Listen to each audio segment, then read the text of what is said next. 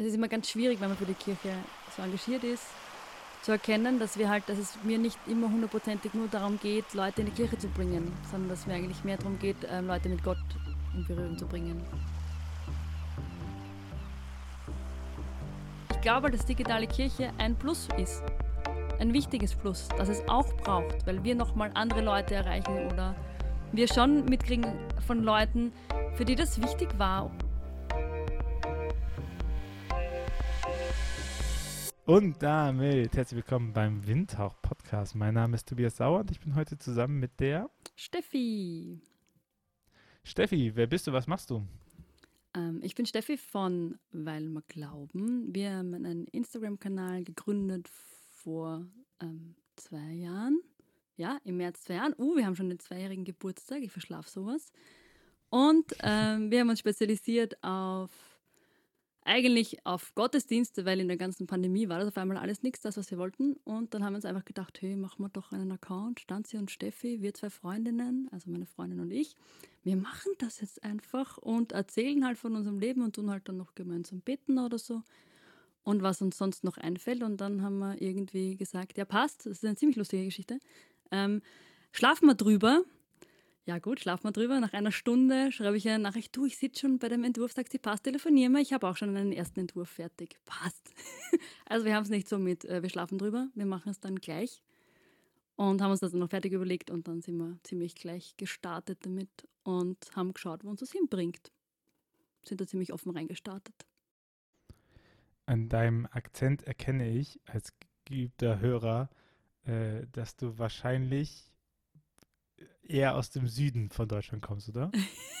Stimmt, wir sind aus Österreich. Das wäre mir ganz schlimm, wenn ihr die Stanze da hättet, dann wäre das ein richtig schönes ähm, Deutsch und nicht so ein dialektbehaftetes wie bei mir. Ähm, genau, also wir sind aus Wien, äh, beziehungsweise südlich von Wien und genau. Und ich bin auch nur, so heißt es bei uns, Zugrast. Kennst du das? Zugrast?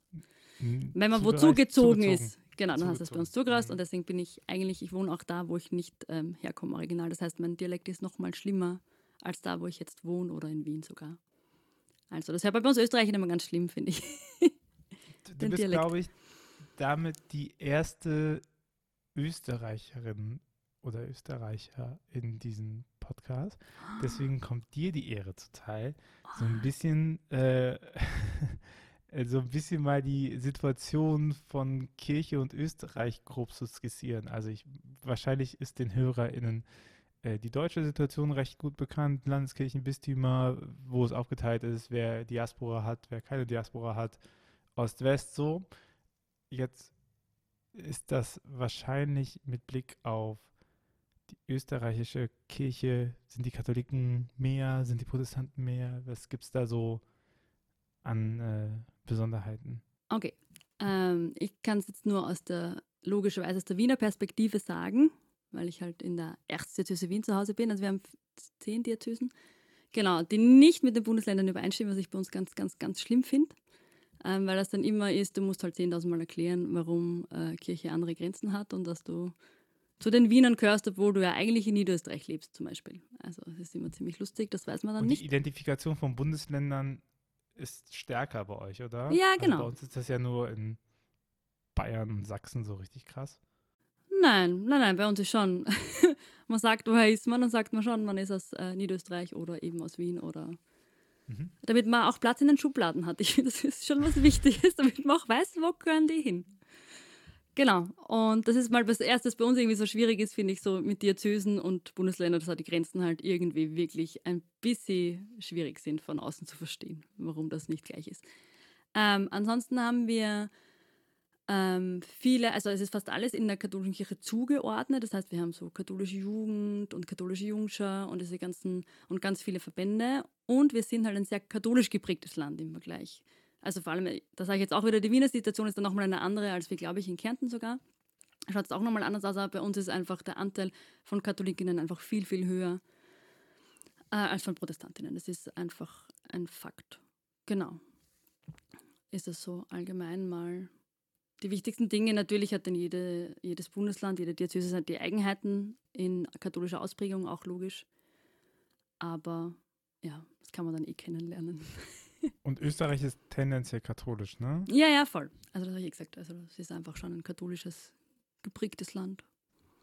Genau, ich habe nämlich äh, mit der Julia. Schnitzlein, die, ja. Gen Schnitzler? Schnitzlein, ja, oder? Ja, genau, die in, in ähm, Julie and the Church auf ja, Instagram, im genau. ähm, befreundeten Liebnetzwerk drin, auch mal ein bisschen äh, geschnackt und äh, das Protestantismus ist schon sehr, sehr, sehr, sehr klein, so ein bisschen mhm. wie reformierte Kirche in Deutschland oder so. So, man kennt sich halt sehr schnell mit allen, die da drin sind. Ja, ja, genau. Also bei uns ist immer so ein Running Gag auch irgendwie so, das haben wir uns mal, also ich habe Religionspädagogik gemacht und das haben wir immer gemeinsam gemacht, auch mit den evangelischen Studierenden, das war irgendwie ganz angenehm. Ähm, und da haben wir dann immer geredet, die haben nie gewusst, immer wenn katholisch irgendwas war in der Kirche quasi und eine Austrittwelle, eh logisch, dann haben immer Leute, sind auch ganz viele evangelische Menschen ausgetreten, weil sie einfach nicht gewusst haben, ähm, dass sie da jetzt eh nicht dazugehören. Also das ist das, wo wir in Österreich, glaube ich, schon nochmal stärker konfrontiert sind damit dass man nicht weiß, jetzt, ob man katholisch oder evangelisch oder was das jetzt heißt oder so, gefühlsmäßig. Unter den Jungen zumindest habe ich schon öfters die Diskussionen so. Weil einfach immer erwartet wird, man ist katholisch. So. Also. Du hast gesagt, ihr habt einen Instagram-Account, äh, Weimar Glauben. Den habt ihr gestartet in der äh, Pandemie-Raum so herum. Was waren genau. so die Gründe? Ähm, der Start war Frustration. Das ist immer das, was bei uns am besten funktioniert. Immer wenn wir so richtig hardcore frustriert sind und dass irgendwas nicht so funktioniert, dann sind wir ganz lang, also ganz lang, also gar nicht so lange, aber doch sehr frustig und sehr grantig und geben dem Ärger auch viel Raum mit viel ähm, Schreien und, und Reden und das geht so nicht, so irgendwie. Ähm, und es war halt bei dem Projekt nämlich auch so, weil die Stanzi war ehrenamtlich ähm, beteiligt bei einer Geschichte in der, in der Wiener Diözese, wo es um eine Jugendveranstaltung ging und die ist halt abgesagt worden. Und die Stanzi war halt so, nein, das kriegen wir hin. Und natürlich, wir wissen nicht, aber wir kriegen das schon irgendwie hin, dass wir das digital machen. Oder, also sie hat dann irgendwie schon immer drüber überlegt, sie, irgendwie kriegt man das cool hin. Und dann war irgendwie klar so, nein, macht man nicht. Ähm, es ist jetzt einfach Lockdown erster und passt schon. Und da hat sie mich halt angerufen auf Nacht und war halt frustriert und ich habe es halt angehört und das Ding. Und dann sind wir eben schon ins Gespräch gekommen und irgendwie so, okay, warte, wir müssen da irgendwie was machen. Weil es fehlt halt jetzt auch. Also es hat halt irgendwie, bei uns war so irgendwie so gefühlte Schockstarre. Äh, oh Gott, Flexibilität und Kirche. Äh, was tun wir jetzt? Und da haben wir irgendwie, haben wir irgendwie schneller reagiert, weil wir halt einfach gesehen haben, okay, wir haben auch ein Bedürfnis und wir wollen da Dinge machen und irgendwie geht uns das eh schon ab und machen wir jetzt. Ja. Und außerdem war die Zeit, muss man halt auch sagen, also es war halt auch einfach Zeit da. Zeit da, weil es Corona war oder Zeit da, weil äh, es nicht, also weil es nicht so viele österreichische digitale Kirche-Accounts gab? Ah, lustig. Nein, es war Zeit da, weil Corona und wir auf einmal viel Zeit hatten. Ähm, also aber natürlich. Ganz praktisch Zeit da. Ganz praktisch Zeit da. Aber natürlich haben wir, bevor wir, bevor wir online gegangen sind, haben wir uns schon nochmal durchgeschaut, okay, was gibt es überhaupt am Markt? Also wir waren schon so, dass wir mal geschaut haben, okay, was gibt es da und wo müssten wir, also so, wo ist das, was noch fehlt? Also wir sind immer so, wir ticken auch immer so. Wir müssen jetzt nicht zehnmal dasselbe produzieren, was schon da ist, sondern wir schauen, okay, was gibt es und was gibt es nicht. Aha, was gibt es nicht? Okay, da passen wir aber rein, was nicht gibt, ja, dann machen wir das. Und was gab es denn da und wo habt ihr reingepasst? Ähm, es gab, äh, nichts ist jetzt garstig, aber ähm, es ist halt so, die Kirchen haben halt reagiert mit Livestreams, von Messen und es war eigentlich so, äh, wie genau? Also ich habe immer, wir haben halt dann selber auch geschaut, so, ich habe mir dann ur viele Predigen angehört, ur super, also für das war es echt super, also so viel habe ich noch nie allen befreundeten Priestern zugehört, wie in dieser Anfangs-Corona-Zeit. Aber dieses Gemeinschaftliche hat halt einfach komplett gefehlt. Also das war einfach nicht da. Es ist sich nicht darum gekümmert worden, was es mit Gemeinschaft macht. Und, und wir haben uns halt einfach gedacht, aber das geht doch, dass man das gemeinsam machen kann. Wir haben ja die Sachen und uns halt nur ein bisschen um und dumm überlegen, wie kann man das machen. Und also das ist das, was halt gefehlt hat. Und dann haben wir halt gestartet mit dem Beten jeden Sonntag am Abend um 20 Uhr, 15 Minuten, das haben wir uns selber auch so vorgegeben. 15 Minuten ein Gebet, ganz clean mit einfach nur Kreuzzeichen, was ist schon länger her, ähm, Kreuzzeichen und Bibelstelle und erzählen, die, also die eigene Sichtweise dazu und dann noch eine Challenge, weil ich halt so ein Challenge-Typ bin. Man kann nicht rausgehen, also ich bin halt so, wenn ich, wenn es um Religion geht, das ist mein Problem, warum ich nicht in der, in der Volksschule unterrichten kann, Religion, weil ich ich schaffe das nicht, dass die Geschichten Geschichten sind. Weißt du, was ich meine? Also ich muss, das muss übertragbar sein in meinen Alltag, es muss übertragbar sein in mein Leben. Und ich schaffe das nicht, wenn das ist eine Geschichte, die stehen bleibt. Und in der Volksschule tendiert man halt dazu noch viel mehr, weil halt die Zeit viel kürzer und die Kinder viel, also so. Und es geht schon, ich habe es in meiner Praxis ja eh auch zusammengebracht, aber ich merke einfach, das ist extrem herausfordernd, bei den Volksschulkindern das noch einmal zusammenzukriegen. Und das ist für mich halt das Wichtigste, deswegen ich, sage ich immer Challenge und das war halt beim Beten. Und wir haben halt die Leute mit hineingenommen mit den Fürbitten, dass sie einfach so Herzalt, also diese Funktion gegeben bei Instagram, wenn man live geht, die Herzalt schicken. Das war quasi unsere stille Fürbitten, wo wir gesagt haben, da können wir auch die Leute mit hineinnehmen ähm, mit den Gebeten oder sie haben auch reingeschrieben, wir haben vorher noch Fürbitten gesammelt über Stories und so. Und ja, ich habe das Gefühl, da haben wir einfach wirklich ein Bedürfnis auch erfüllt. Also nicht nur unseres, das wir, also es war schon auch grundsätzlich unseres, auch das uns gefehlt hat, das wir haben wollten. Quasi das Bedürfnis, während, während man ansetzte über Livestream und das einseitige Kommunikation genau. ist, das davor geherrschte Gemeinschaftsgefühl im Beten wieder oder nicht wieder, sondern weiterleben zu lassen. Ja, genau, weil das ist ja das, was halt verloren gegangen ist. Also das kannst du im Livestream so gut, also so gut kann man nicht sein, aber bei Messe Livestreamen wie? Das bringst du ganz, ganz schwer rüber, dass du die Leute mit hineinnimmst und Social Media erfüllt das halt auch, weil Social Media halt genau auf das ausgelegt ist. Aber seid ihr damit erfolgreich gewesen? Aus ähm, eurer Perspektive? Also ich meine, man kann sich ja immer sehr viel vornehmen und letztendlich ist doch Instagram Live auch erstmal nur ein Livestream. Ähm, ja, also ich finde bei uns ist deswegen erfolgreich, weil wir, also wir sind halt so, wir starten halt in Dinge rein und schauen, was uns hinbringt. Wir sind nie so, also ich denke mir halt, ich sehe halt die Menschen dahinter. Ich denke mir halt, also ich war immer, es waren halt dann die größte Zeit, waren so, also am Anfang weiß ich jetzt gar nicht, was so dann am Ende, bevor wir aufgehört haben, waren immer so 15 live dabei. Ich denke mir, 15 Menschen, die da jetzt irgendwo stehen und sich Zeit nehmen. Und dann haben wir von ganz vielen aber gehört, dass die das nachangeschaut haben. Also das ist das, was so freaky war. Also das ist das, was mich so und und dann sehe ich halt nicht die Zahlen, sondern ich sehe halt die Menschen. Und das ist das, was ich mir dann schon denke. Jeden Sonntag 200, 250, 280 Menschen das ist schon brutal. Und das ist schon viel. Und jedes Mal, wenn ich drüber nachdenke, dann bin ich so, boah, org, oh Gott.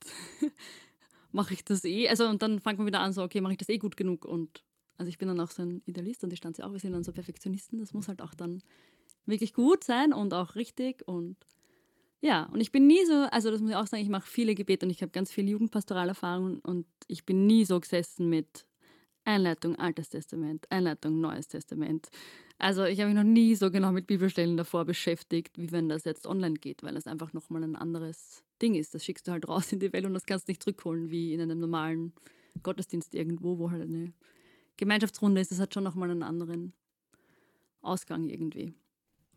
Voll. Das heißt, es ist euch gelungen, mit Menschen in Kontakt zu kommen, die, die mit euch schreiben, äh, die kommentieren. So, also das, das ist eine Form von Community-Aufbau ist? Ja, voll. Also wir haben auch so viele Leute kennengelernt. Also es ist, jetzt, es ist jetzt einfach auch mehr als nur zu sagen, es ist Community und wir können irgendwie zusammen, sondern es ist irgendwie das Gefühl, wir kennen uns, auch wenn wir uns, also auch wenn wir viele noch nicht live gesehen haben und trotzdem schreiben wir jetzt noch viel. Also ich habe das Gefühl, also deswegen, also ich tue mir immer ganz schwer zu sagen, welche Zahlen, also so, wenn mir da oft gefragt, so Instagram-Account, wie viele Zahlen habt ihr und wie viele Insights und bla und ich denke immer, ich sehe halt, wer das schaut oder ich sehe halt, wer das schreibt und für mich sind das halt die Menschen. Und ich bin dann immer so extrem, also ich bin schon sehr wow, org, das sind viele Menschen, wir sind Kirche und das sind viele Menschen. Und ich komme halt auch aus einem Ding, wo zwei oder drei, ja, weil wir einfach mit der Realität leben müssen, dass Kirche nicht mehr das ist, weiß ich nicht, ich bin aufgewachsen als Jugendliche mit ähm, Gottesdiensten, Event-Gottesdiensten mit tausend Leuten. So, also das war bei uns, das ist viel, ja. Tausend Leute, eine Kirche füllen mit Event-Gottesdienst. Das ist nicht mehr so häufig. Nein, und das war vor 15 Jahren mittlerweile, oder? Also so. Es ist lang her. Und dann, und das war halt immer der Maß, es ist halt immer als Maßstab genommen worden, auch als mein eigener, weil das ist das Ding. Und dann muss man aber irgendwann die Realität akzeptieren, dass es halt nicht so ist. Und dann kannst du nämlich auch einen Frust rauskriegen von dem, hallo, wir sind Kirche, ähm, wir gehen da mit einem Rucksack, den wir nicht, also für den wir nichts können, der aber uns gehört. Also Missbrauchskandale. Und also das sind jetzt die, die harten Sachen, die gehen noch die ganz Kleinigkeiten, die die Kirche nicht macht, die großen Imageprobleme. Also so, den tragst du ja mit als Kirche immer. Und dann denke ich mir, dann freue ich mich über wo zwei oder drei, in aller Ehrlichkeit. weil dann ist es ja eh schon ein Wahnsinn. Ja, und das ist halt ja die Frage immer auch der Form von Bindung. Ne? Was bringt dir halt, wenn 1500 Leute da sind, weil sie halt über Kultur reingezwängt worden sind? Also viele von denen, ich meine, daraus kann man immer was machen. Jede Kontaktfläche ist gestaltbar und aus jeder Kontaktfläche kann man auch mehr rausholen und jemanden zu haben ist besser als ihn nicht den Kontakt zu haben. So. Aber viel führte ja auch über den Weg, dass man sagt, ja, das gehört halt dazu und deswegen geht man dahin und deswegen macht man das so. Ne? Das, das bricht sich halt auf, weil die Alternativen halt deutlich sinnvoller sind und der Druck darauf, das über Kirche laufen zu lassen, deutlich geringer ist.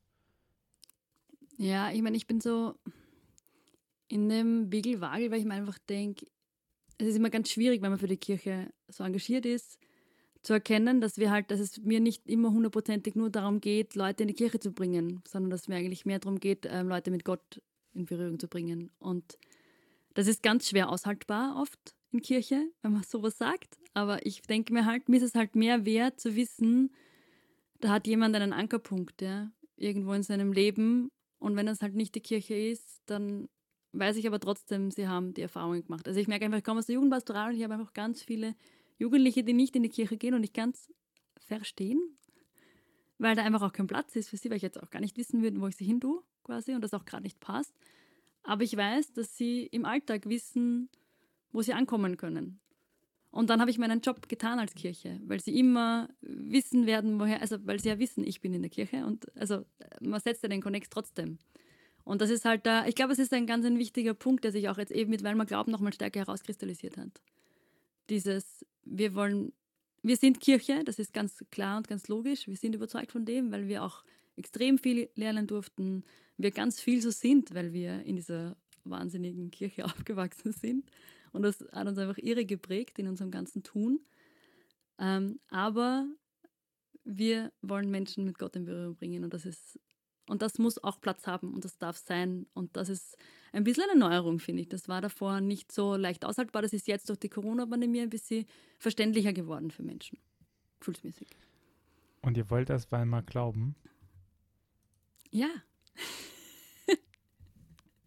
Guten Titel gewählt. Ja? Geil. Ja, wir haben ganz lange mal drum überlegt ähm, und haben gesagt, ja, wir sind Stanzi und Steffi, weil halt wir auch so funktionieren. Also, weil die Stanzi kennen halt Leute und mich kennen Leute. Also, und ich bin halt die Steffi. Also immer wenn ich wohin gekommen bin, dann war halt gleich, ich bin die Steffi und es kommt halt darauf an, wann ich sage, dass ich von der Kirche bin. Es kommt darauf an, wo ich bin. Ich habe dem einen Drei-Stufen-Plan. Ähm, wie ich das mache mit meiner Vorstellung, ab welchem Punkt sage ich, dass ich jetzt von der Kirche bin. Ähm, und ja, und dann haben wir uns aber trotzdem für Weil wir Glauben entschieden, weil wir gesagt haben, wir wollen dann trotzdem das Österreichische drinnen haben. Es ist das Glauben ohne E dazwischen das dann ganz klar dort ist, weil das da halt auch was ist, wo wir gesagt haben, uns ist wichtig halt auch das Authentische. Also so reden wir halt auch. Und das sind wir halt auch. Ja. So eine, so eine These von Digitalisierung ist ja immer, dass es territorial entschränkt. Und deswegen ist total wichtig, oder deswegen es gut ist, ähm, dass man guten Content macht, weil letztendlich es nicht mehr relevant ist, wo du lebst, sondern es, äh, du dich zugehörig fühlst zu dem, was zu deiner Kategorie halt gut passt. Ne? Also so. Jetzt, wenn, wenn ich jetzt aber mal darauf gucke, wie so digitale Kirche im deutschsprachigen Raum läuft, dann ist es ja schon sehr bemerkenswert, dass die Durchmischung zwischen Schweizern, österreichischen und deutschen Accounts ja eher nicht so ist, oder? Dass man, korrigiere mich, aber ich habe schon das Gefühl, dass ähm, da gewisse, gewisse Länderbarrieren aus irgendeinem Grund drin sind, ne? Die, die, die ja eigentlich, ich meine, klar, es gibt Dialekt oder so, aber der ist meistens ja nicht unverständlich, was gesagt worden ist. Wie nimmst du das wahr? Mm, spannende Frage. Es ist total witzig, weil ich finde, also für mich ist es schon auch so, dass es, ja, stimmt schon, es ist wurscht, wo man ist, aber es ist trotzdem auch wichtig, wo man ist. Also wir sagen ja auch immer dazu, wir sind in Wien, damit die Leute auch wissen, wo sie uns antreffen. Also so, und das da trotzdem, also ich finde, das ist jetzt gar nicht so ähm, das Urwichtige, dass das mit den Grenzen nicht funktioniert. Und ich finde halt, dass du, wenn du dich auf Instagram, also wir haben das auf Instagram angeschaut, mit der digitalen Kirche, du bist halt am Anfang überfordert, weil du denkst, okay, das sind lauter große und die kennst du alle nicht und die haben keine Zeit oder keine Ahnung und wir ticken dann doch so ganz anders und ob wir da jetzt dazu passen, hm, weiß ich nicht. Also da stellt man sich halt dann so Fragen und ist halt nicht so wie auf, ich glaube bei euch ist bei Kirchentagen auch so, dieses Hallo, ich bin die Steffi, ich komme von dort und dort und du quatscht einfach wen an. Und das machst du in der digitalen Kirche nicht, weil ich glaube, du gehst mehr in dieses, also ich glaube, dass es urschwierig ist, dieses Konkurrenzdenken ist, ist brutal eigentlich, aber ich glaube schon, dass es ein bisschen so ist ein, also gar nicht ein bösartiges, sondern einfach so ein, okay, passt. Ich habe jetzt, ähm, ich fange jetzt an mit 200 Follower und will mich, de, will mich der oder die jetzt teilen oder ähm, darf ich da jetzt auch was? Oder warte mal, der hat doch so viele, darf ich jetzt sicher nicht fragen, ob ich da jetzt, äh, ob wir da was gemeinsam machen. Also ich würde mich nicht trauen, als Kleine jemand Großen anzufragen, zu sagen, hey, machen wir da was gemeinsam. Aber wenn ein Großer sagt, hey, tu mal was gemeinsam, dann machen wir das. Also so, dann ich würde immer dazu ermutigen, das zu tun. Meiner Erfahrung nach funktioniert das ganz gut. Das ich glaube auch, dass es funktioniert, aber die Barriere ja. hat man halt. Also das ist halt die Hemmschwelle, finde ich, dass du halt auf Insta musst du halt, also vor allem diese digitale Kirche ist auch in den letzten zwei Jahren ist er explodiert aus meiner Sicht irgendwie. Also da gibt es halt jetzt ganz, ganz, ganz viele. Und da ist es halt schon nochmal mehr Konkurrenz unter Anführungszeichen, weil du halt schon, weiß ich nicht, ich tick halt, wir ticken, Stanzi tickt auch ein bisschen so. Also wir ticken beide so aber wo ist dann, wo ist der Unterschied? Es müssen ja Unterschiede da sein, weil ich bin ja auch so, für mich ist Kirche, und es ist vor allem für mich katholische Kirche, ist diese Artenvielfalt. Ich sage jetzt immer Klimabegriffe, da tun sich jetzt alle irgendwie damit leichter, das können alle besser verstehen, ähm, was ich meine, weil mir ist halt wichtig, dass es alles gibt. Also mir ist immer voll wichtig, dass ganz viel Verschiedenes gibt und nicht immer die gleichen Dinge. Und das ist die Schwierigkeit. Ja, ja aber das ist ja genau das, was glaube ich vielen schwerfällt, jetzt von einem territorial zu einem kategorialen ähm, Ding zu wechseln, weil es früher halt ausgereicht hat, alle 50 Kilometer irgendwie so Bismarck-Türme des Evangeliums hinzustellen und dann wurde halt immer wieder dasselbe wiederholt mit so einem leichten persönlichen Touch. Aber jetzt muss man ja sagen, so es braucht keine zweite zweite Kira, es braucht keine zweite Josephine Teske, es braucht keine zweite Theresa Brückner, weil es die halt schon gibt. Und wenn man den Content von denen halt mag, dann kann man ja auch einfach denen folgen. Und das irgendwie nachzumachen, ist ja Quatsch so, sondern wenn man was aufbauen möchte und wenn man was äh, Größeres machen möchte, dann muss man sich ja nochmal die Frage stellen, so was macht mich jetzt eigentlich besonders an der Stelle? Und ich glaube, dass das halt super vielen schwerfällt, weil die Identifikation nicht darüber ging, was man persönlich gut kann, sondern welches Amt man für Kirche inne hat. Dann war man der Jugendpfarrer, die Jugendpfarrerin und dann war klar, man kümmert sich um die Jugendliche und allein das, ach guck mal, das ist dieses Amt, hat dann zum Ansehen geführt. Ne? Und das ist halt, wenn du dich in, in digitale Welten gibst oder in, in es ist nicht digital, aber wenn du dich in Welten gibst, wo diese Regeln einfach nicht so stark existieren, dann muss man sagen, ja, da passt, passt nicht. So, da musst du dich halt beweisen, da musst du erstmal zeigen, warum du halt sinnvoll bist. So. Ja, und es ist auch voll der wichtige Punkt. Also ich merke einfach, weil wir glauben, haben wir extrem gearbeitet, also so nämlich auch so also in dieser Zwei-Jahressicht haben wir extrem dran gearbeitet, in dieser Glaubensidentifikation, dieses, was ich habe immer geglaubt, ich habe meinen Glauben klar und deswegen kann ich den in meiner Arbeit einsetzen und bin einfach draufgekommen mit der Zeit, okay, nein. so ganz klar habe ich den noch nicht anscheinend. Also, weil, weil wir glauben, wir das nochmal viel verstärkter machen haben müssen, auch logischerweise, weil du dich halt viel mehr nochmal in die, ähm, in die ganzen Themen reincheckst, was du ja davor nicht so machst. Davor bist du halt, und ebenso wie du sagst, mit dem Amt, und wir sind halt, muss man schon auch sagen, katholisch geprägt heißt halt auch, und es ist schon sehr schwer, Katechismus. Ja? Und es war immer klar, also so habe ich es halt für mich immer gesagt, ähm, auch wie ich gearbeitet habe und wie dann immer Jugendliche, die dann irgendwelche Sachen übernommen haben für Begleitung oder so. Ja? Dann habe ich halt immer gesagt, schaut mal, ihr müsst einfach wissen, da, ich habe halt auch immer den Katechismus mitgehabt, ja, so, da steht das so drinnen, das ist was, was man wissen muss. Und du argumentierst, und das musst du gut argumentieren, warum das für dich nicht ganz so passt oder wo da für dich der Haken ist und diskutieren wir drüber. Aber so, also, und das ist das, was uns halt so, das ist auch ein Thema von uns, was uns so sprachschwach gemacht hat. Also, wir sind einfach, wenn wir Kirche sind, wir können halt Floskeln. Und in dem sind wir wirklich Spitzenklasse. So ganz weit vorne, im Floskeln raushauen. That's we are, ja. Aber dieses richtig runterbringen, was will ich sagen über meinen Glauben, was steckt da drinnen, da ist man einfach gehemmt durch Katechismus. Da ist man gehemmt durch katholische Traditionen, durch katholische Praxen und so. Also das ist schon noch, also das ist extrem schwer, finde ich, da den eigenen Ding zu finden.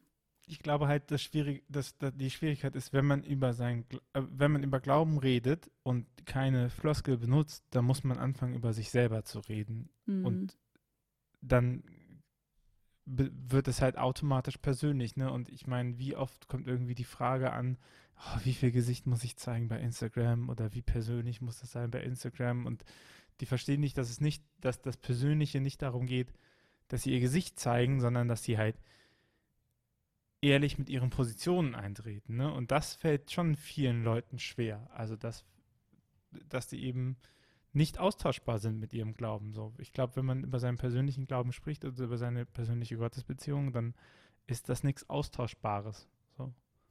Das war ziemlich lustig. Wir haben ganz am Anfang haben wir darüber diskutiert, okay, wie gehen wir es an mit dem Instagram-Account, weil klar war, wir müssen halt persönlich sein. Und ja, man glaubt es nicht, für alle, die jetzt reinschauen. Ja, wir haben uns damit wirklich schwer getan am Anfang. Weil wir gerade in den Kirchenfunktionen, wir sind halt oft in Bands oder so, also wir sind einfach voll diese Hintergrundmenschen. Sicher sind wir auch die Frontsau. Also brauche ich gar nicht diskutieren, bin ich schon auch, aber nicht nur. Und da bist du halt nur mehr die Frontsau. Ich sage es jetzt einfach so. Ja? Und und das war schon schwer, okay, passt. Und das ist das, was wir halt uns auch ganz klar überlegen. Also das, wir sind halt einfach so geordnet. Wir haben uns halt wirklich vorher überlegt, okay, passt, was heißt das persönlich für uns? Und was heißt das? Wo, wo setzen wir an? Was erzählen wir und was erzählen wir nicht? Und wenn, wir Dinge nicht erzählen, macht es ja trotzdem nicht unsere Persönlichkeit weniger. Weil die andere Persönlichkeit ja auch da ist. Und ich finde, das ist halt, aber das muss man sich halt gut überlegen. Das ist das, was ich finde. Das haben wir uns halt ganz bewusst entschieden, okay, wie legen wir es an, wie machen wir es, wie tun wir? Wir diskutieren jetzt noch, weil ich halt jetzt auch wieder arbeite. Ich war in Karenz und jetzt arbeite ich auch wieder in der Kirche. Und wir diskutieren ständig drüber, okay, was heißt das jetzt? Weil mir kommt irgendwie, logischerweise in Kirche kommen alle Themen irgendwie zusammen und da stellt sich halt dann irgendwie auf und das ist, okay, was gehört jetzt rein und was nicht? Und eigentlich war mein Tag heute der Urscheiß und irgendwie ist das Thema urspannend, weil es auch für Wellmark, also so, es kommt halt jetzt wirklich gerade alles ineinander und dann müssen wir auch darüber diskutieren, so, okay, was heißt das jetzt für uns? Und dann ist aber irgendwie doch klar, nein, wir müssen halt sagen, ja, es ist von, also so, dass die Leute wissen, okay, da geht es um die Arbeit. Aber natürlich gehört es zu meiner Persönlichkeit dazu und deswegen hat es auch dort Platz. Und es ist, habe ich das Gefühl, dass wir das immer irgendwie besser im Blick haben als alle anderen. Die tun sich da immer schwerer mit der Abgrenzung. Und ich habe immer das Gefühl für mich, ich glaube, ich habe die Abgrenzung gar nicht so schlecht drauf. Und manche sagen halt auch, braucht es die Abgrenzung überhaupt? Naja, es ist halt immer die Frage nach, nach Relevanz so. Also ich vergleiche das immer mit so, mit mit Partys und da fängt man halt auch nicht mit jedem an zu reden, sondern man redet halt mit denen, die einem halt interessant vorkommen, aus welchen Gründen auch immer. Und ich glaube, dieses interessant vorkommen ist ja auch ein sehr fluides Konzept, also das oder sehr subjektives Konzept, ne? Nur weil ich irgendwie jemanden interessant finde, heißt es ja noch lange nicht, dass jemand anderes äh, das im gleichen Maße interessant findet oder die Person im gleichen Maße interessant findet. Aber äh, irgendwie muss man das ja, ne? Also warum sonst sollte ich mit der Person reden? Voll. Mir ist ja meistens nicht langweilig auf der Party. Mir ist auch nicht langweilig auf Instagram. Also mir ist langweilig, deswegen mache ich die App auf, aber ist ja nicht so, dass ich jetzt sage, jetzt suche ich unbedingt neuen geilen Content, sondern ich lasse mich halt berieseln. Ja, voll. Das ist auch was, was ich extrem, also das ist das, ich finde, das ist schon das Wichtigste, eben Persönlichkeit herzeigen und so. Und ich finde, das ist das, was uns am meisten geprägt hat, auch jetzt in unserer Tätigkeit mit Weilmer Glauben eigentlich, weil ich finde, das hat uns halt so massiv geehrt. Also ich habe, wenn, wenn mir wer vor zwei Jahren erzählt hat, wo wir heute landen, ich habe es nicht gedacht. Und da geht es nicht um Followerzahlen und da geht es nicht um sonst irgendwas, sondern da geht es einfach nur um, wo hat es mich persönlich hingebracht. Wo hat es dich persönlich hingebracht, Steffi? Ähm, es ist voll arg. Es hat mich so viel mehr zu meinem Glauben gebracht, also ganz arg. Und ich habe immer, ich habe mich davor schon noch als gläubig bezeichnet, aber es ist jetzt schon noch mal was anderes, weil ich mich mit den Themen einfach härter auseinandersetze. Das klingt jetzt echt arg, aber ich, ich bin halt dann so, dass ich das halt richtig wissen will, bevor ich das jetzt Leuten erzähle, muss ich mich da jetzt reinchecken, muss mir das anschauen. Und das hat mich halt schon nochmal in Themen viel, viel weitergebracht. Und es hat uns halt auch noch klarer, also ich habe halt viele Dinge viel, viel klarer gekriegt. Zum Beispiel, ein gutes Beispiel finde ich, ich weiß nicht, ob Sie das auch kennen, aber so diese Jugendmessen, diese klassischen Jugendmessen. Mhm. Und dann ist ja immer so, dass dann immer die Hälfte sind immer die Jungen und die Hälfte sind irgendwelche alten Leute. Und das ist urwitzig. Diese Erkenntnis haben wir mit Weilmar Glauben gezogen, so dieses, wir haben einfach nie die Konsequenz draus gezogen. dass es nicht darum geht, dass es eine Jugendmesse ist, sondern dass es um bedürfnisorientierte Pastoral geht. Es geht darum, um die Art, wie feiere ich meinen Glauben? Wie komme ich in der Gemeinschaft zusammen? Wie ist das für mich? Und das ist fürs Alter irrelevant. Und das ist das Spannende. Also das ist sowas, das haben wir mit Weil glauben, also da, da habe ich mich ein bisschen reingefuchst dann und das war mir einfach nie klar und das ist uns erst mit Weil glauben, weil ich mich dann halt mit Themen auseinandersetze und habe, wie funktioniert das und weil wir halt auch so sind mit, wir wollen das weiterentwickeln und ich bin halt immer die, die, ich bin die ganz Unaushaltbare, die immer Dinge nimmt und alles in den Mistkübel schmeißt, damit sie neu anfangen kann. Und ich nehme dann eh Sachen aus dem Mistkübel auch wieder raus. Ich bin ja nicht so, aber es ist für alle anderen immer ganz schwer auszuhalten, weil ich immer bin so, gib mir ein weißes Papier. Ich finde das ganz, äh, ganz bemerkenswert, weil es eine These stützt, die ich immer mal wieder auch äh, zum Besten gebe und die mir wichtig ist, weil ich glaube, was viele, also warum, warum ist es so gecrashed während der Corona-Pandemie? Und dann äh, ist eine These, die ich dazu habe, weil man auf, an, auf einmal auf andere Bühnen gehen musste. Und immer, wenn man die Bühne verlässt und woanders hingeht, dann muss man sich diesen Spielregeln stellen. Und Kirche hat kulturell verankert einfach ihre Bühne selber immer gehabt. Also die, die Kirche stellt sich prinzipiell immer auf die eigene Bühne. So, das ist der eigene Gottesdienst, das ist das eigene Fest, das ist das, die eigene Zeitung, das ist die eigene Presseabteilung. Immer stellt sich Kirche, äh, immer starkes Wort, aber meistens stellt sich Kirche auf eigene Bühnen. Und was bei Corona, glaube ich, passiert ist, ist, dass äh, die auf einmal sich auf fremde Bühnen stellen mussten, weil die eigenen Bühnen nicht mehr funktioniert haben, weil man auch nicht in eigene digitale Infrastruktur äh, größtenteils finanziert hat. Also ich meine, wo man das hat, da ähm, hat man ja auch gemerkt, dass es schneller und äh, besser in Mitgliederpflege wieder funktionierte, ne? wenn man nur einfach mal äh, per Newsletter die informieren konnte, dass man jetzt einen Instagram-Account hat oder so. Und, aber wenn man sich dann auf die fremde Bühne stellt, das heißt auf, äh, auf, den YouTube, äh, auf die YouTube-Plattform, auf Instagram und man möchte das gut machen, dann zählt nicht mehr, was ich für richtig halte, sondern da muss man anfangen zu trennen, was sind denn die Sachen, die wirklich funktionieren und die wirklich relevant sind und was sind die Sachen, wo ich dachte einfach nur, die dürfte ich nicht verändern. Ne? So, wenn man so viel eben mitträgt, weil man denkt so, ja, das gehört halt so, das gehört halt so, aber es gab gar keinen Grund, es gab gar keinen, nachvollziehbaren Grund, warum man das jetzt bitte so machen müsste. Ne? Und man hat es aber immer so gemacht, weil die Jugendmesse war schon immer sonntags um elf. So, und, und dann irgendwie zu merken, okay, wenn ich auf die andere Plattform gehe, erstaunlicherweise sonntags um elf ist keiner aus der jungen Zielgruppe online. So, ne? Und dann fängt man an, so die Sachen zu hinterfragen, aber das hätte halt nicht funktioniert auf derselben Bühne. Das hätte halt nicht funktioniert, ähm, wenn man das, äh, wenn man das vor Ort gemacht hätte. So.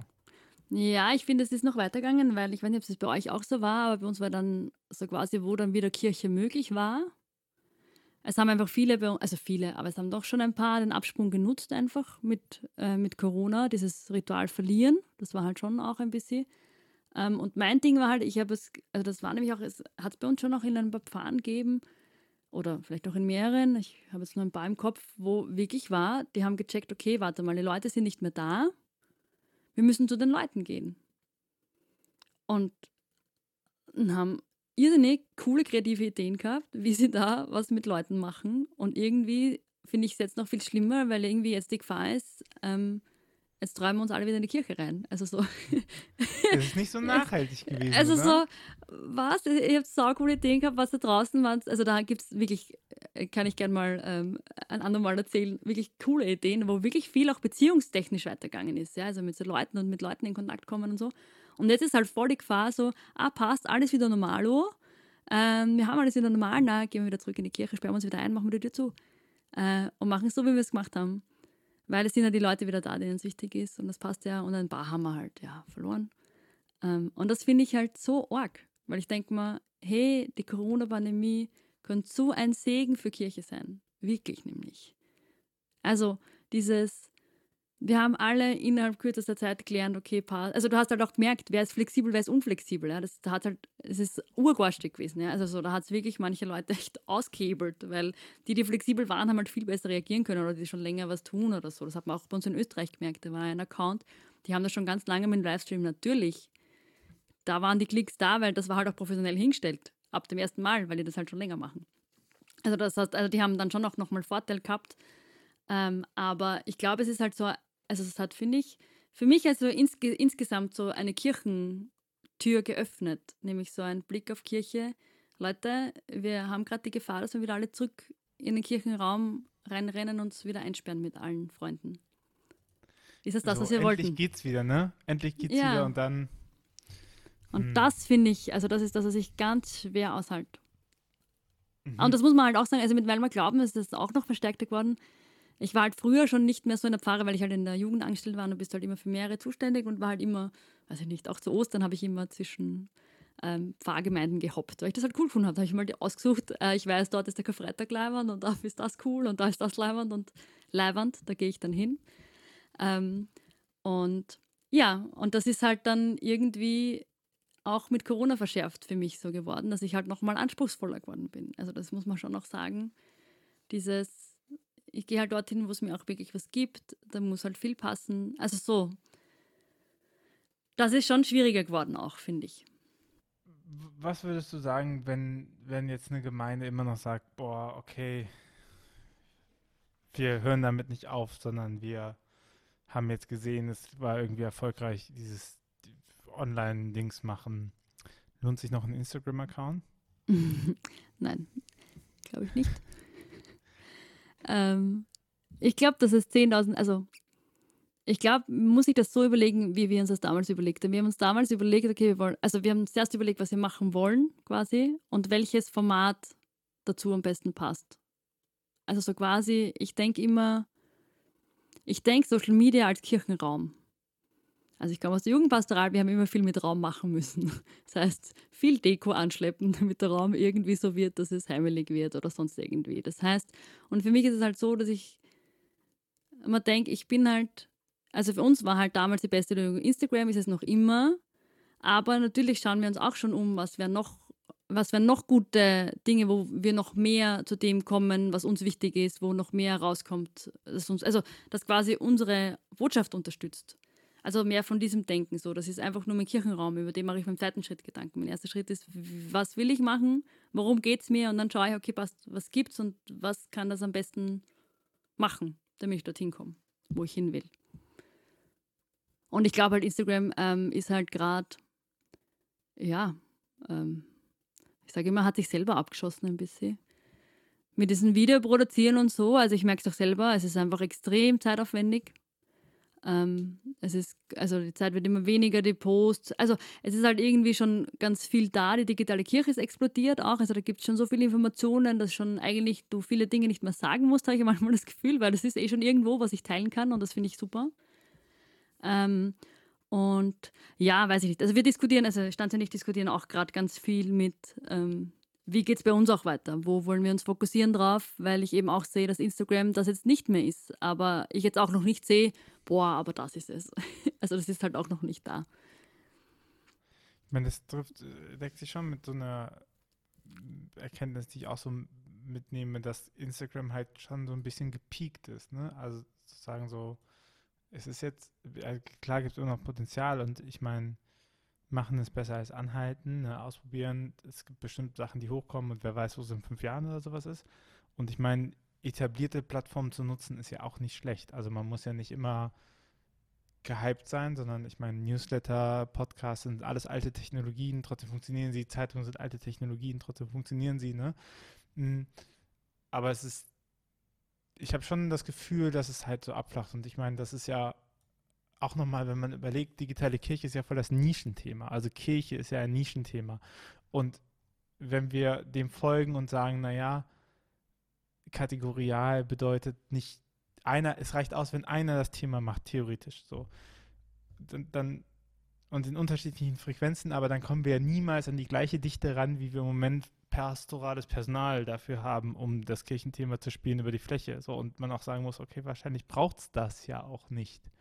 Also wahrscheinlich braucht es auch nicht diese, diese Breite, wie, wie, wie das auf der Fläche ist. Ne? Und, und ich, ich beobachte auch was in dem, ähm, ich beobachte auch was bei Instagram als, Plattform, wenn man sich überlegt, dass dieses Like geben maßgeblich für den Erfolg von Instagram verantwortlich ist, wenn man sich zum Beispiel auf ähm, das Book Hook-Stück von Neil, nie mehr liegen, Neil Nireyal.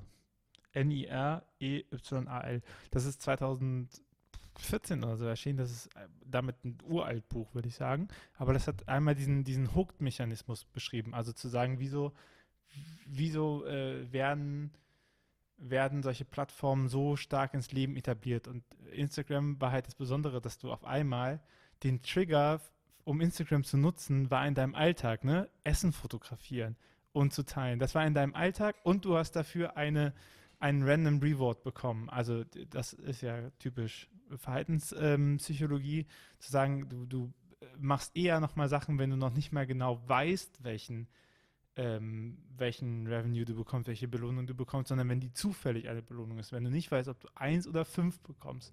Und das sind ja die Likes. Und dann ist das sogar noch äh, geknüpft mit Social Proof, also dass du diese Likes noch von deiner Peer Group bekommst, die dahinter ist. Und das hat natürlich sehr stark dazu geführt, dass Leute immer mehr fotografiert haben, der Trigger war da, du bekommst die Anerkennung unterschiedlich drüber und dann Likes. Ne? Und jetzt gibt es ja die Entwicklung von Instagram, dass sie diesen Like-Button abschaffen. Und diese offizielle Begründung ist ja der psychischen Gesundheit wegen. Und wenn man sich aber so ein bisschen mal Facebook-Files anguckt und so, dann muss man sagen, das ist echt bemerkenswert, wenn Meta, also der Facebook-Konzern, auf einmal sich wirklich um die psychische Gesundheit seiner NutzerInnen kümmert, weil bei allen Tech-Konzernen ist das wirklich bei Facebook mit am grausamsten auf dem Gebiet. Und dann ist aber schon die Frage, warum können die das? Ne? Also warum wollen die das? Und ich glaube, ich glaube, äh, Instagram macht das oder kann das machen, weil es nicht mehr darum geht, dass Konsumierende gleichzeitig Produzierende sein müssen, weil der Trigger bei Instagram, bei Instagram so groß ist, dass sie nicht mehr darauf bauen, dass jeder zum Produzierenden wird. Und das sieht man ja auch. Also wie viele private Accounts gibt es, ne, oder die gar keine so viele Bilder haben, sondern dass die viel, viel stärker zum äh, konsumierenden Community äh, Part werden, weil was Instagram ja noch schon hat, im Gegensatz zu einer Plattform, ist, dass sie ziemlich closed ist. Wenn ich da meinem, meinem äh, Sternchen folgen möchte, meinem Idol, meinem Be Beziehungsvorreiter, äh, meiner Inspiration, so, dann muss ich mich bei der App anmelden und dann nehme ich auf einmal an deren Leben teil über Story etc. Das heißt, ich als Konsumierender werde Teil von einem Beziehungsgeschehen und es ist gar nicht mehr so wichtig, dass ich selbst Produzierender bin. So, und Voll, das ist, glaube ich, schon ein Wandel in der Plattform. Und das, wenn man sich das überlegt auf Creator-Seite, dann bedeutet das, okay, wenn du wirklich für Instagram relevant werden willst, für die Algorithmen, dann musst du es halt schaffen, an diesen Punkt zu kommen, dass Leute dir folgen wollen. Also nicht mehr, dass du Teil von einem Netzwerk bist und dich untereinander unterstützt. Das ist ganz nett, wenn man das so hat, aber das ist für den Algorithmus, glaube ich, irrelevanter. Sondern du musst halt in diese, in diese Idolrichtung rein. Ne? Du musst irgendwie, äh, du musst dafür sorgen, dass du eine Community hast, die stark mit dir interagiert. So, Instagram sagt ja auch die ganze Interaktion ist so der, der äh, Shit. Und das, und das ist, glaube ich, äh, wenn man, wenn man auf der Plattform weiterhin erfolgreich sein will, ist das, glaube ich, eine Richtung, in die man einschlagen muss. Also zu sagen, dass man. Mhm. Ich denke mir halt immer, weiß ich nicht, bei uns war schon ganz klar, das haben wir am Anfang vereinbart, da stand ja nicht so irgendwie so, Algorithmen sind uns hundertrangig. Es klingt jetzt hart. Also sicher schauen wir drauf, aber es ist jetzt nicht so, dass uns diese Zahlen so arg prägen oder der Algorithmus oder so. Also es ist schon so, dass wir eher sagen, okay, passt, wie funktioniert er jetzt? Was heißt das für uns? Ähm, ebenso, wir haben dann, also ein gutes Beispiel ist eben, wir haben Videos, also wir haben Videos gemacht und ich habe halt immer gesagt, oder, ich nehme mir keine Zeit für depperte Trendvideos. Ich meine, eh süß, aber na. also das bin ich nicht. Ähm, das ist vielleicht noch lustig, aber es ist mir einfach zu wenig Zeit, für das da kein Inhalt ist. Das habe ich nicht ausgehalten, weil mir halt Inhalt wichtig ist. Also wenn ich mich hinstelle, wenn ich Zeit, das ist halt mein Hobby und es ist, wenn ich mir Zeit abzweige, dann ist, muss es mir wert sein. Da habe ich einen sehr hohen Level an meiner Freizeit. Ähm, und dann sind wir einfach drauf gekommen, Videos und dann haben wir halt, ich glaube eh ganz lange, drei Wochen, vier Wochen sind wir damit gegangen und haben überlegt, okay, wenn, also nur wenn es uns einfällt, machen wir irgendwie. Und dann ist uns halt eingefallen, hey, voll cool, ja stimmt, wir können so Kurzgebete machen, so unsere Stoßgebete. So, ich stelle mich hin, also ich habe alle meine Eitelkeit verloren, die vorher schon gering war, aber ich stelle mich halt jetzt hin und mache irgendwelche nach dem Aufstehen Guten Morgen Gott Gebete. Servus, heute machen wir es irgendwie. Schauen wir, dass wir durch den Tag kommen.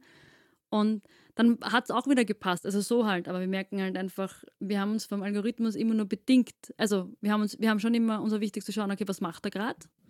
Also wie tickt er gerade, aber wir haben, aber es war nie unser Leitding, wie wir Dinge tun sondern es war, wir haben immer in den Fokus gerückt, okay, wo sind wir gerade, was ist uns gerade wichtig, wo sind unsere Themen, wie bringen wir es in unseren Alltag unter Und dann haben wir uns angeschaut, okay, was macht der Algorithmus gerade? Und dann haben wir lang dran umgewerkt, wie können wir das wieder zueinander führen und wenn nicht, dann nicht. Also so, wir haben das immer sehr entspannt. Also das war schon, also ich merke einfach, bei uns war immer das Slogan, das ist das, warum ich auch glaube, dass es uns noch gibt und dass wir den Faden auch noch nicht verloren haben. Einfach dieses, wir wissen, warum wir es tun.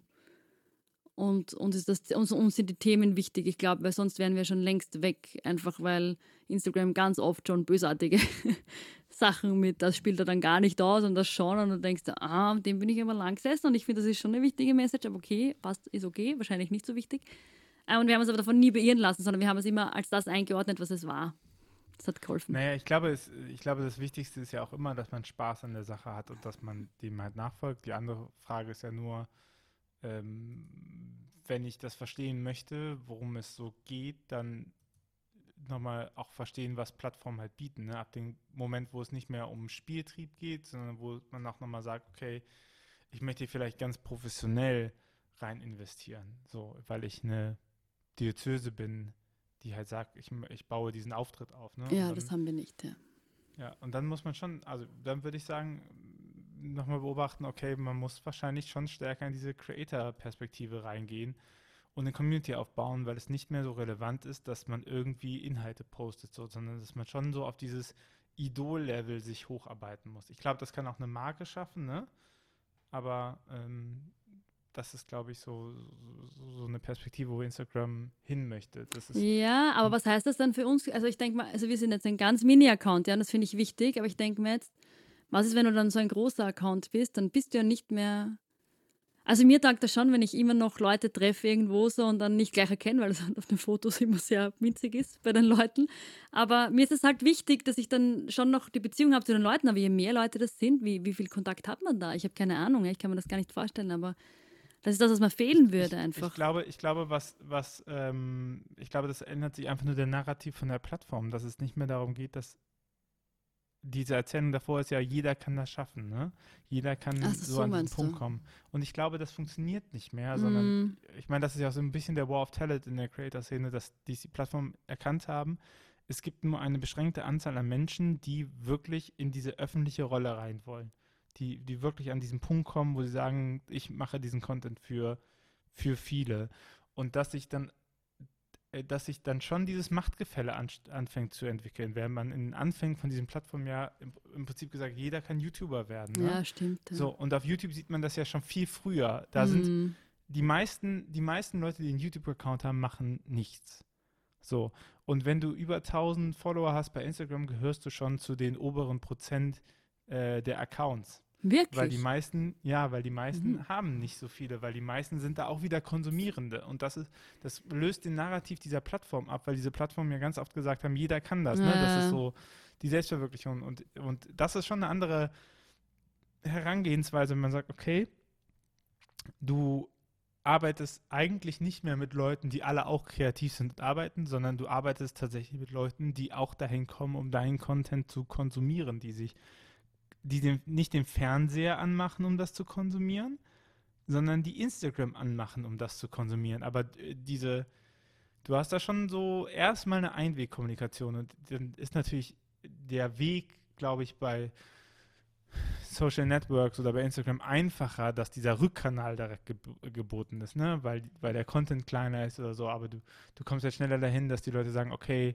ich schreibe dir jetzt einfach mal, ne? Oder ich antworte ja, mal voll. oder ich gebe einfach nur ein Like ab. Das, das funktioniert im Fernsehen nicht so gut.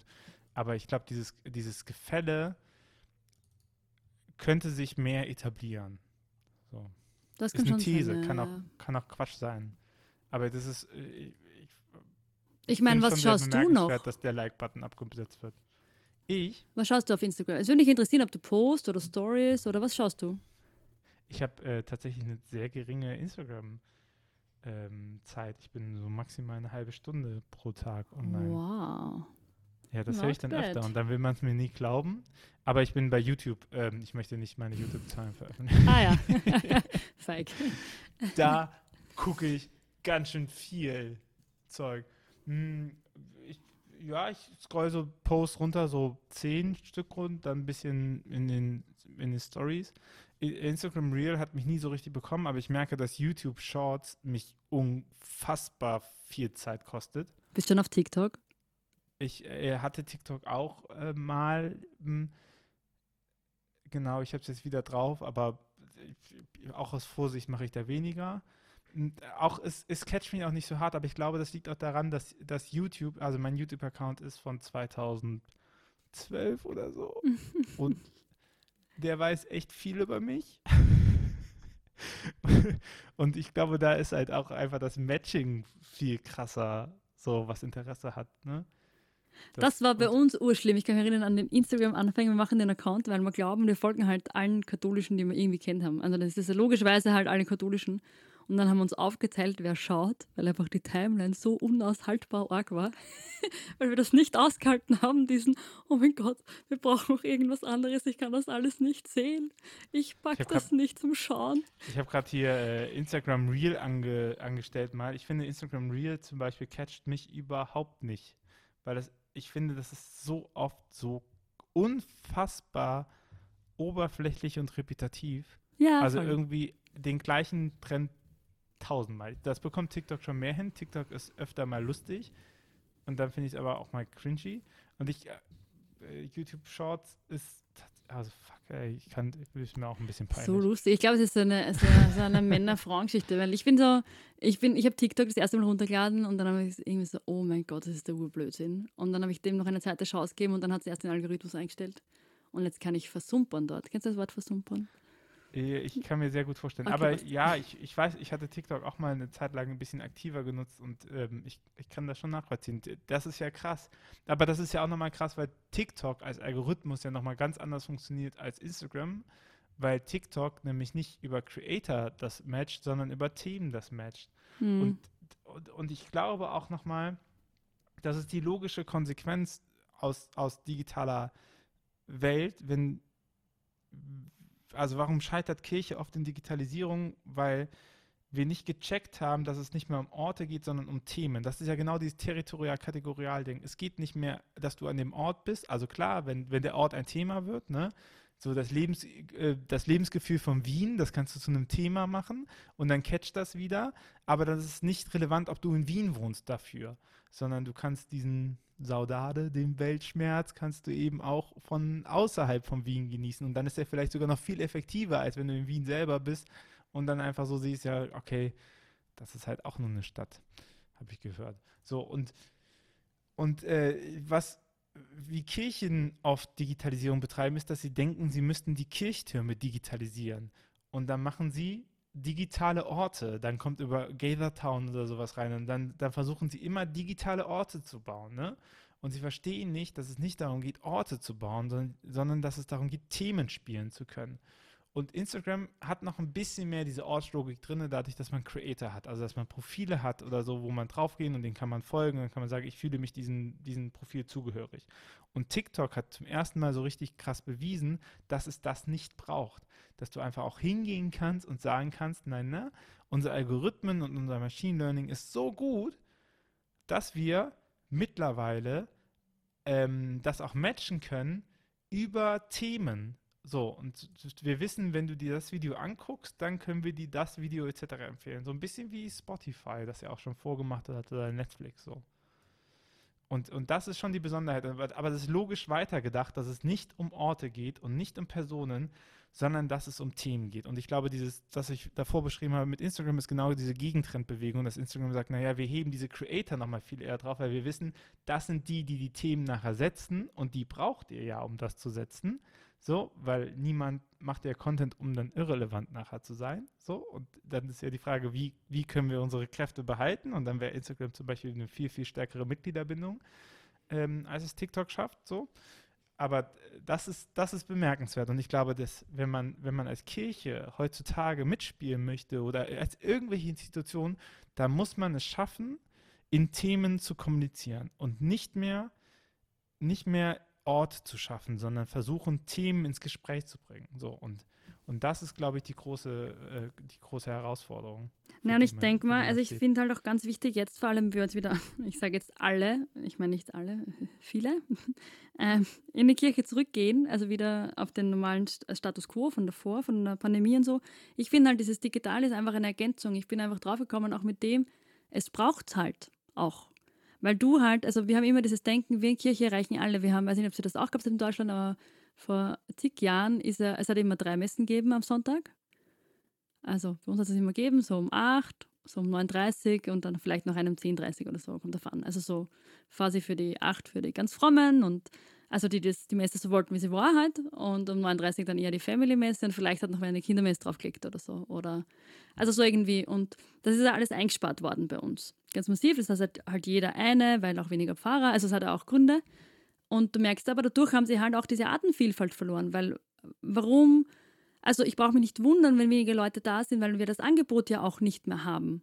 Und das Problem ist, das einzige Angebot, wir glauben halt als Kirche auch immer, unser einziges Angebot ist Messe und in der Messe, und das finde ich halt auch so arg, weil ähm, ich halt Messe auch noch viel schwerer aus, weil, weil ich so oft das Gefühl habe, oder habt ihr im Evangelium hingeschaut? Wirklich? Also ich bin immer so, ich habe ganz viele Jugendmessen gemacht und Jugendgottesdienste und ich war immer so, roter Faden, Leute. Ihr habt ein Thema und dein Job ist, dass du draußen die Leute fragst und den Kernsatz, den du formuliert hast am Anfang von deiner Messe für dich, mit deiner Message, musst du draußen abfragen können und genau den Kernsatz musst du zurückkriegen. Und so musst du deine Messe gestalten, damit das ankommt. Und ich finde halt, was gibt es, und das ist das Problem halt, und das haben wir halt auch in Corona viel erkannt, was gibt mir die Messe? Und wir greifen halt noch voll viel auf Leute zurück, die, für die das einfach ein Ritual, also, und ich mag das jetzt auch gar nicht schmälern, für die ist es wichtig und es gibt Kraft und auch alles, aber es gibt halt auch noch andere Leute, die andere Angebote brauchen und ich glaube, es braucht auch nicht die Messe für jeden. Und ich glaube halt, das Digitale muss halt, und das ist, dass ich halt jetzt gerade so arg finde, dass wieder alle so zurückgehen in das Normale. Und ich bin jetzt gespannt, wie sich da digitale Kirche auch weiterentwickelt im deutschsprachigen Raum, weil ich finde, gerade jetzt muss die digitale Kirche anfangen, um da auch Kirche zu sein. Mitten in diesen Ländern drinnen. Also so, es muss halt, also ich glaube, dass digitale Kirche ein Plus ist. Ein wichtiges Plus, das es auch braucht, weil wir nochmal andere Leute erreichen oder wir schon mitkriegen von Leuten, für die das wichtig war. Oder, also ich kenne mich ja selber auch, ich halte halt manchmal äh, nicht die Pfarre nicht aus oder ich halte halt einen, es ist jetzt so lustig, ich halte oft einen Menschen nicht aus, weil ich mit dem gerade nicht so gut auskomme oder so. Und dann kann ich da auch gerade nicht hingehen, dann, ich, dann brauche ich halt was anderes gerade. Und dann kann ich aber wieder zurückgehen und kann wieder dort andocken. Und das Ding ist, und dann brauche ich halt gerade was anderes. Und dann gibt es das andere nicht und dann bist weg. Und ich denke mir halt, wir als Kirche müssen viel mehr drauf setzen, okay, wir haben uns halt jetzt irgendwie eingeschossen auf diese Paar und wundern uns, warum kommen jetzt die anderen nicht, aber wir haben uns halt eingeschossen auf diese Paar. Warum wundere ich mich drüber, dass jetzt die anderen, die wir gar nicht ansprechen, nicht kommen? Weil die sprechen mir nicht an mit dem Messe-Ding. Das ist halt nicht. Sondern da braucht es andere Angebote. Und das ist das, was ich gespannt bin. Also, was ich jetzt wirklich in den nächsten, vielleicht können wir in zwei Jahren wieder diskutieren, wird mich wirklich interessieren. Wo wir als Digital, also ich finde halt, digitale Kirche muss jetzt nochmal richtig anfahren, weil man erkennt, dieses Plusprodukt braucht es, wir erreichen nochmal andere Leute. Oder ich glaube auch, und das ist jetzt ein Vorteil, dass wir in der digitalen Kirche schon nochmal Tankstelle sind für Leute, die in der Kirche frustriert sind. Und Entschuldigung, von denen haben wir auch zuhauf. Also das große, der große Vorteil von katholischen Menschen ist, ähm, dass wir immer, wir sind so das hardcore loyalste Volk überhaupt, aber halt auch das frustrierteste also, also wir, also ich merke es bei mir immer, ich bin so manchmal so frustriert, wenn ich denke, oh, bitte Leute, was, also ernsthaft jetzt, das geht so nicht und da kommen wir nicht weiter, ich tritt aus, also wirklich so und ich weiß aber, oh, ich habe vor dem Haufen halt auch viele, viele, viele gute Seiten gelernt, deswegen bin ich ja noch da. Und deswegen bin ich ja auch so loyal. Ja? Und das ist schon eine Stärke, die wir nutzen könnten, finde ich, auch als Kirche.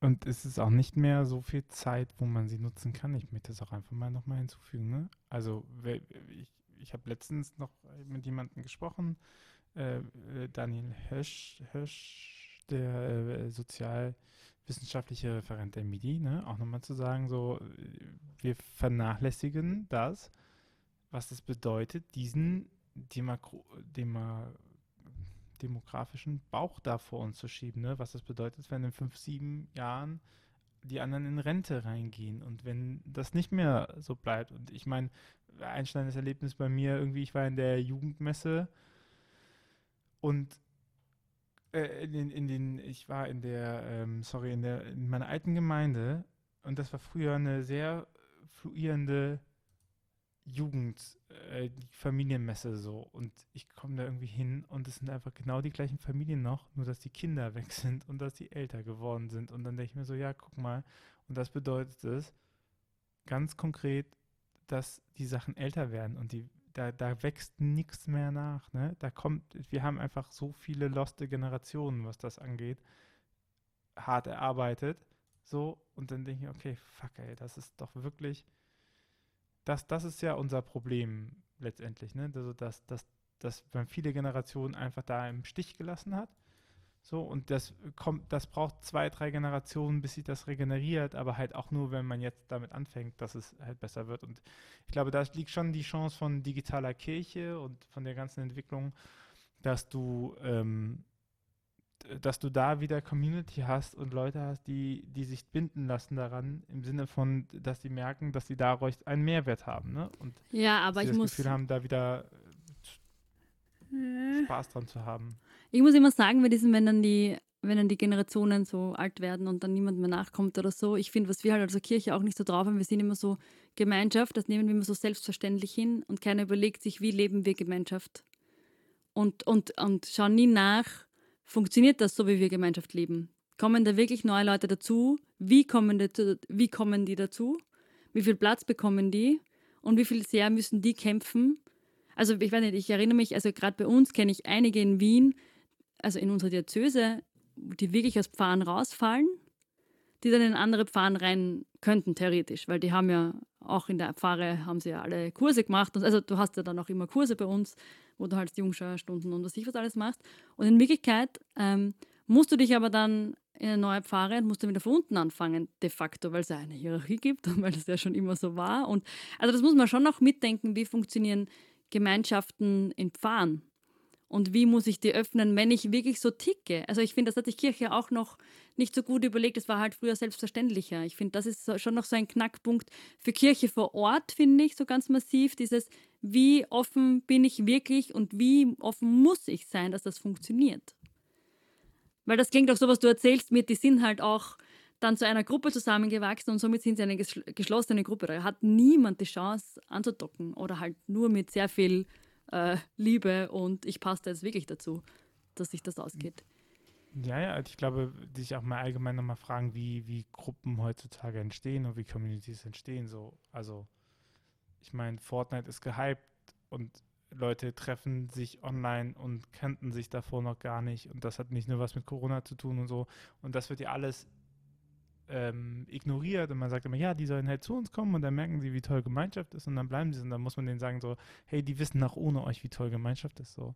Und dass die nicht bei euch sind, liegt einfach daran, dass die das nicht brauchen. Also das ist ein Angebot, was nicht unwertig ist, aber was halt was halt nicht in deren Interessenlage ist, weil es im Moment nicht in deren Bedürfnislage ist. Das heißt aber nicht, dass sie keine Gemeinschaft suchen, sondern das heißt halt, dass sie andere Wege finden, wo sie das eben haben. Ne? Ja, ich kann mich meine Schülerin erinnern, das war ziemlich hart. Also ich war oft in Schulen so mal nachfragen, also so auch Stunden drüben machen und so zu Kirchenthemen. Also nicht als Lehrerin. Und dann habe ich halt so gefragt, na, geht es in die Kirche oder dreht sie auch? Nein, austreten um nicht, aber ich komme wahrscheinlich dann mit meinen Kindern mal wieder zurück oder so. Weil das war schon, und, und dann denke ich mir halt auch, okay, passt, ähm, danke, Auftrag angenommen. Also so, okay, wir erfüllen da Bedürfnisse nicht, ja? muss man schon auch ehrlich sagen. Also wir wollen immer die Leute, zum Beispiel, das ist das, was wir urgut können. Ich kann das auch urgut, ich bin Experte. Ähm, Leute zulabern. Wir haben halt die frohe Botschaft gefressen, sage ich immer. Passt ja auch, ist ja gut, ist wichtig. Und wir wollen den Leuten halt das aufdrücken. Verstehe ich ja auch, weil, hallo, wir sind begeistert davon, hallo, urcool, wir haben cooles Zeug, ja. Aber vielleicht sollten wir einfach mal nur handeln, so. Und ich würde einfach gerne mal zuschauen, wie wir durch Handeln agieren. Und ich finde, also das ist, dass es bei Jesus halt so oft war, der hat dann echt immer so Worte genommen, die sich gut überlegt hat, die in die Zeit passen, dass das auch alle Leute wirklich verstehen. Oder hat gehandelt. Und wir ähm, können die Sprache nicht und handeln aber auch nicht und wundern uns, warum wir nicht bei den Menschen ankommen. Ja, ich könnte wahrscheinlich noch ähm, stundenlang mit dir schnacken. Das machen wir off the record dann weiter. Aber bevor ich zu der letzten Frage komme, ja. ein kleiner Hinweis in eigener Sache. Wenn du, liebe Hörerinnen, lieber Hörer, diesen Podcast magst und diesen Podcast unterstützen möchtest, dann kannst du das sehr gerne machen, denn ähm, wir brauchen für die Produktion dieses Podcasts sehr viel Zeit und es ist recht viel Aufwand. Mehrere Leute sind daran beschäftigt. Das wäre ganz cool, wenn äh, sich dieser Podcast auch tragen könnte und du kannst einen Teil dafür machen und eine kleine Mitgliedschaft abbilden. Das ist unter drei Euro im Monat. Und dafür bekommst du auch was, nämlich äh, ein Newsletter jeden Donnerstagmorgen, wo du die Zusammenfassung von diesem Podcast lesen kannst, sodass du sehr schnell auf einen Blick nochmal alle wichtigen Thesen zusammengefasst hast, wenn du jetzt dich nicht damit beschäftigen willst, aber irgendwann noch mehr, ah, die haben doch was über Instagram und Plattformen und Piken gesagt, lass da noch mal reingucken, dann kannst du einfach dein E-Mail-Postfach gucken und das nochmal rausholen. Ähm, du hilfst uns sehr damit, denn ansonsten haben wir keine finanzielle Unterstützung für diesen Podcast. Das wäre schon ziemlich cool. Wenn du natürlich kein Geld hast dafür, dann tu es auch bitte nicht. Äh, so wichtig ist es dann auch nicht. Irgendwie bekommt, irgendwie äh, wird schon alles werden. Äh, denn dieser Podcast bleibt immer kostenlos zum Hören und äh, verteile ihn gerne weiter. Erzähl davon deinen Freunden, äh, uns fünf Sterne bei iTunes, was man so alles macht, um einen Podcast zu supporten. Dankeschön für deine Mühe. Steffi, letzte Frage an dich. Was wünschst du dir von für eine Kirche der Zukunft? Oh mein Gott. Ähm, die leichten Fragen hebst du dir für den Schluss auf. Das ist ein Witz. Das ist, ja, ich dachte mir, dann holt man noch mal eine halbe Stunde raus. Ja, ich wollte gerade sagen, du sagst auf lange Antworten. Bist du dir sicher? Äh, ähm, bitte. Ich wünsche mir für die Zukunft der Kirche, ähm, dass wir echt rausgehen und drauf schauen, eben dieses, was braucht wie leben wir miteinander, diese Artenvielfalt, auf die, also das ist gerade mein Schlüssel, den ich sehe. Wir brauchen diese Förderung von gegenseitig und supporten, dass wir so anders sind und uns gegenseitig den Rücken stärken. Ich glaube, das ist das Entscheidende. Da haben wir viel Zeit verloren in Kirche. Mit dem Gegeneinander. Ein Miteinander, alle gemeinsam bei den Menschen. Draußen vor der Kirchentür, bitte. Steffi, danke für deine Zeit und deine Einblicke in deine Arbeit. Schön, dass du hier warst. Dankeschön für die Einladung. Sehr gerne. Und dann bis demnächst. Mach's gut. Bis bald. Ciao. Ciao.